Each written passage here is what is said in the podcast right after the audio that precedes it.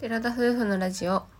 寺ラジおはようございますおはようございます。 8月11日金曜日第219回目のテララジです私たちは DIY したハイエースで日本一周をしている20代夫婦ですキャンプや旅の様子を YouTube にてアップしていますこの番組では私たちの日常や旅の様子 YouTube の裏話を宮崎弁でテケテケにまったりとお話ししています本日はレターをいただいておりますので、2名のレターを読ませていただきたいと思います。ありがとうございあますりがとうございます。まず、匿名の方からのレターです。はいお疲れ様です。聞けてよかっお疲たれ様で。です今度の木曜日、金曜日の放送も楽しみです。カレー週間、ルー余ったらカレーそばもいいかも。暑いか。九州の台風、被害があっても、最小限で収まることを祈ってます。宮崎のイベントも中止ですよね。提灯取り外すのをテレビで見ました。はい、ということで、うんお一人レターをいただいておりました。まずは九州の方は台風が過ぎていった頃だと思いますけど、うん光の方は大丈夫だったでしょうか。それぞれの実家にも連絡したところ、うん、特に被害はなくて、まあ、私の方はあの畑とかもあるから、うんそこがちょっと怪しいとは言ってたああ、ちょうどそうだ今、よね宮崎はお米のうんちょうど刈るぐらいの時期に入ってきてるので、うん、稲がねちょうどもう育って倒れてくるんだよねお米の収穫の時だともうんう若干ねこう倒れかかってて倒台風が来てこうブワーって倒れてるのよく見てたからおそらくそんな感じになってるのかなと想像しながら網のところは大体8月にやっぱり稲刈りしてるイメージう、だったよん、ね、夏休みあたりがなんかうん稲刈りシーズンっていうような感じだったかな、まあ確かにそこは心配かもしれない、うん、若干進路がずれて宮崎の方はそこまでの被害はなかったということは聞いてます。まあその分雨はいっぱい降ったとは思いますので、うんどうだったかなと思いますけど宮崎のイベントっていうことで多分フェニックスフラワーランテらへんだっけ、あ提灯をいつもつけてるやつちょっとはっきりわかんないけど行ったことないからーうん、提灯祭りはいあそうなんだ毎年提灯を上につけてあそれついてるところでご飯を食べられる場所があるんですけど多分それのことかなと思いますあーなるほどそれを取り外すのをテレビで見ましたっていうことで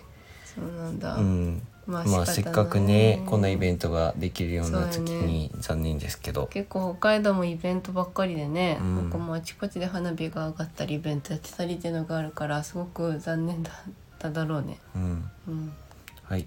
では、もう一方のレターを読ませていただきたいと思います。小文十座さんからいただいております。あありがとうございます。りがとうございます。寺田夫婦のお二人へ、今、仕事中にふと思い出しました。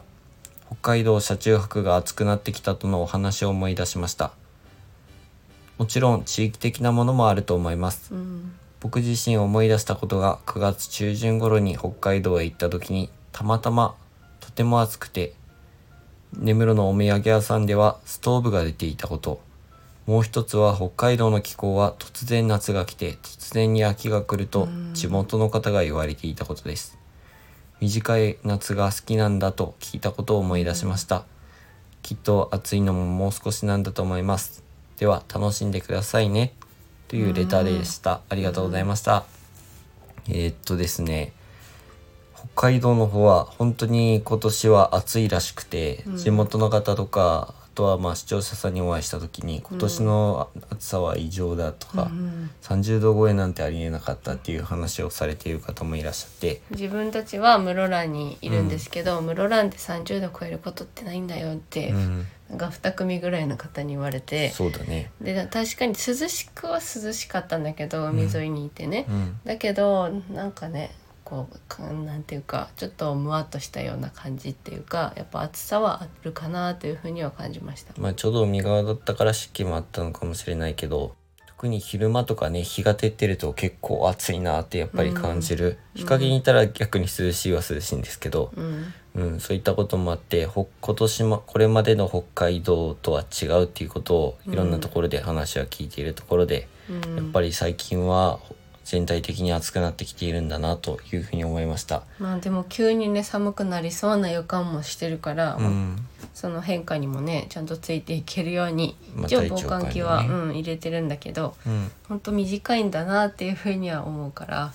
まあ、あと少しの北海道夏も楽しんでいきたいなというふうには思ってます。うん、雲十三さん的には9月中旬頃でもうスタストーブが出てたっていうことだからあそとれで1ヶ月後ってことでしょ、自分らもそれで思い出した道の駅を結構巡ってるとどこも暑いうん、でエアコンなんてつけないらしいんです北海道ってつけてもなんか1日2日ぐらいでつける1日2日ぐらいだよみたいな感じで,、でまあ、去年あたりからエアコンを導入したとか、うんうんうんそんなレベルらしくて北海道の人ってこう寒いのは得意だろうけど暑いのって苦手みたいな風には思ってたから、うんこんな暑い環境でよくやれるなと思ってたんだけど確かに多分そのエアコンをつけるほどないからつけてないってことなのかもしれないけど、暑いんだよねどこ行ってもそう道道のの駅駅が暑いところこが、んなで仕事して大丈夫なのって思うんだけど、まあ、確そうかにいう理由もあったんだろうねそのすぐストーブを炊くからう、ん、エアコンはあんまりつけてないのかもしれない。だってさ北海道でさえその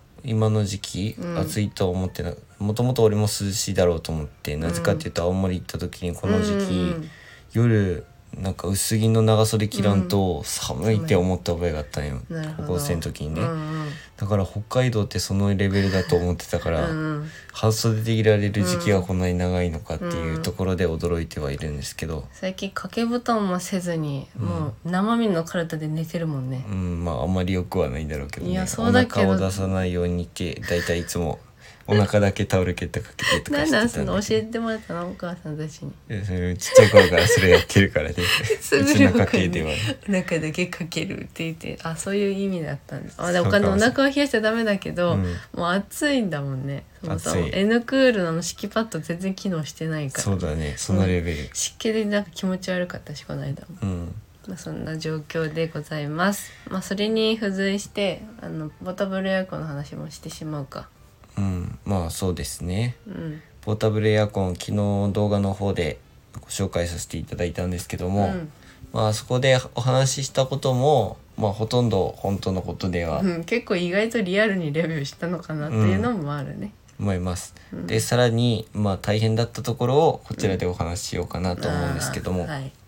まあ少し排水問題があるっていう話は動画の中でしていたと思いまうす、ん。で、まあ、あの排水の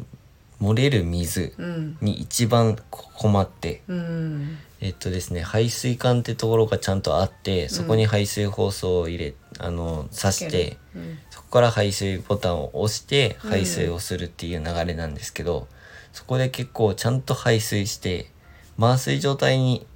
なったら排水するっていう流れなんですよね基本的にはで。うん、最初はそう。でもずっとつけてて、そのまま稼働させとけば、なんかうん常時、こう排水はされてたわけよう。んうんうん。まあ、それをしていたんですけど、うん。あの排水をしっかり仕切って電源を切ると。うん。でちょっともう運んだりとか、まあ、どうしても場所場所は限られてくるからね、うん。そ持ち上げたりした時にとかあとはもう置いてただけでもか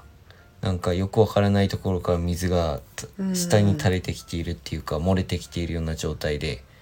あのー排水管の意味あるのかっていう構造がねその内臓まで分かってないんだけど、うんだから排水管につながってるはずだけどなんかその機械の中で、まあ、おそらく水蒸気的なやつがこう、下に伝ってるんだろうなって前側にもなんかこうじわじわ垂れてきてたから、うんうんまあ、そういう感じなのかなとは思ったんまあだけど、じ家のエアコンとかでもさ、うんあの風が出てくるところに水がうんうんこうんう溜まってトパトパと落ちる時があるじゃんそそれと同じような現象なのかなと思うんですけどだとは思うけどね思った以上に水がそれがいっぱい出てきてて、うんあの下を拭かないといけないとか漏れてて濡れちゃいけないところが濡れちゃったりってとかそれはちょっと大変だなっていうふうに思ってね、うん気づいたらめっちゃびちょ濡れでね、まあそう私たち特に電子機器積んでるからパソコンとか濡れたらもう終わっちゃうし、うんそういうリスクがあるとなんかちょっと難しいのかなっていうふうに思ったえね。まあ、どんどん漏れてくるじゃんみたいな感じで、うんあとはもうどうしても持ち上げないとね、うん排水した後に持ち上げて場所移動させようとしたらそれでも漏れてくるしみたいな。そうでキャンプ場でも動かした後にしっかりもう振ってって言って、うんめっちゃ振って水落としてからで無事ね返したんですけどすっきりしました。キャンプ場ではもうあれに使うの2回目だったのうで、んうんもうそれが分かってたからよかったんですけど、うん初めて使った時 RV パークで、 うんあの半日ぐらい使ってみたっていうめこっとなんちゃですけ快ど適やんって言って使でってた んだよねすごい興奮してたのに、うんあの終わってから逆にねそういううん作業とかで熱くなるっていうか、うんもうんう持ち上げたりとめ かっちゃさ涼君汗かいてたもんだからね結局エアコン使ったのに汗だくになるっていうような感じで。思った以上に大変でしたあのうん水問題が一番大変やなんだそうとだな思った、あともう一個大変だったのがさ、うんそれを知らずに段ボールに入れたじゃんあーうんそうあの濡れたやつね送られてきたものそれをまた返すか返す予定だったので、うんその段ボールに入れたんですけど、うんそんなに水が漏れるとは思ってなくて海水終わった後に、うん段ボールの中も水がちょっと出てきててね、うんそれをまた出してうん別の道の駅に着いた時に「え水漏れてるじゃん」ってなって、うん箱から出してっていう作業でまた汗かそうくとそういうだね結構イライライライラしながりょらう。くんがすげえイ ライラして、まあ、熱い2人でも「返したい早く!」とか言って、うんまあそういったところもありましたという裏話ですね。はい、動画の中でハイエースだったら詰めるって言ったのは本当ではあるんですけど、うん僕たちの車にはもちろんもう全く問題ない置く場所がないなとあそうそうそう。思います。うんまあ本当自に転、車も積んでるしね。うん、導入するんだったら、まあ、そのスペースを空けた状態だとか、うんまあ、一応設計しとくとか一応冬も夏も使えるってことだから、それよりも設計してしまうっていうのも、うんまあ一つの手かなとは思います。なんか前回のモデルよりも本当ちっちゃくなってるってことだから、そうだね。まあ、また来年とかね新しく出るのはもうちょっと改善されるかもしれないし、うんまあ、参考になったら嬉しいなと思います年々暑くなってるからね、うん。まあ、いいのかなというふうには思いましたはい。ということで、こちらが、まあ、この間お話しすると言っていたことの内容でござい ます。はいはい。それ以外に、まあ、ちょっと、こう最近のことを最後にお話ししようと思うんですけども、えーあの動画を撮ったのも、そのキャンプ場で、そ中う東だ屋ねキャンプ場っていうところに行ってきました。はい室蘭の付近って言って洞爺湖っていうと、まあ、道南と道央っていうと道南寄りみたいな感じになるんですけど、割と下の方にある大きめな湖畔でキャンプをしてきました。はい、一応 YouTube で北海道に到着した日にうん、中東屋の道の駅、揚げ芋食べたあたりねう。ん道の駅東屋湖かであーそう上からそうそう見下ろすってことはしたんですけどそのキャンプ場の湖畔沿いでキャンプをしたって感じこでちすらがあね。のあれ予定山じゃないいや違うよいやでもそうじゃないみたいなやり取りをしてたとこだ、うんそうそうそはいはいでキャンプ場自体はちょっとしあの朱マリナイ湖っぽい臨海林間サイトっ関西とだねて言ってあの雰囲気めちゃくちゃ良かったです一し言とあの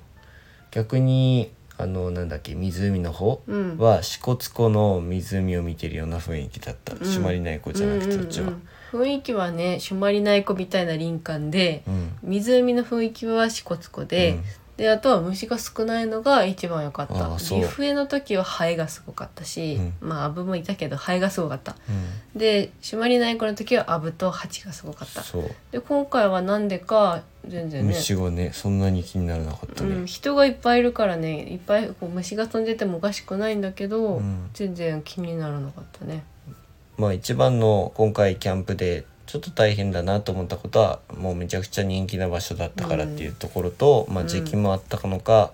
もう観光客じゃなくてキャンプをする方たちがめちゃくちゃ多かった、でも普段から人気みたいなんだけどね。うんまあだからゆっくりキャンプができる場所ではなかったですけど、うん、景色はすごく素敵なところであとサップをされてる方がめちゃくちゃ多かったですねあうんうんサップされてる方が多かったね。うんで自分らが泊まったところが車乗りでできて、うんそっちしかサップあとはペットの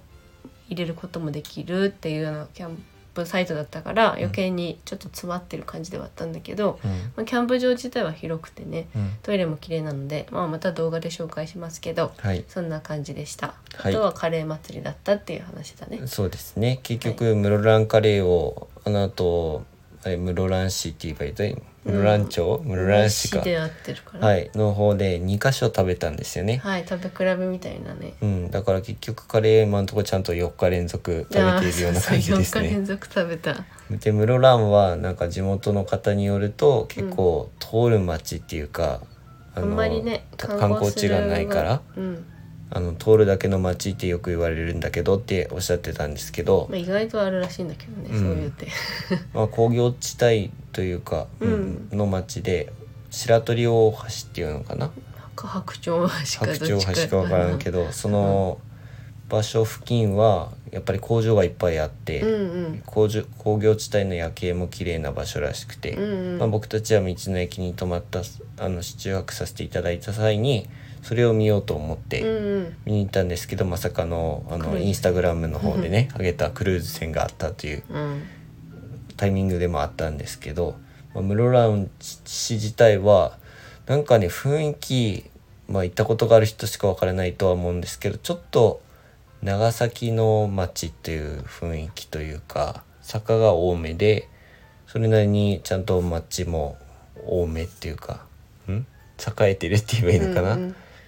そんな感じでした。結構ね家も建ってて高台まで建ってるような感じだったねまあ街中は、そうね市内の方はやっぱ居酒屋さんとかうん結構にぎわっているような感じもありつつみたいなところでだからちょうどいい感じなのかなって思っためちゃめちゃ街かっていうとそうではないし、うん、旭川市よりかはまだ街ではないっていうそうだ感ねじですかね。でもなんか海沿いだしドライブコースもあるんだよとか、その展望台もいくつかあってねその夜景だったりとか、うんその大橋を上から見下ろすみたいなところとかもあるし、あとは道の駅でが綺麗だったっていうのと、うんその道の駅がね結構なんていうの休憩場みたいになっててみんなお散歩されてる方と本当だか、ねなんかデートスポットだよって教えてくれたんだけど、まあ、そんな感じになってたりとか。うんあとはあれだね水族館が北海道で初めてできた場所なんだっていうのも教えていただいだてったね安いんだけど行けなくてねうんちょっと時間的に無理だったんですけど、まあ、意外とあるんだねって話で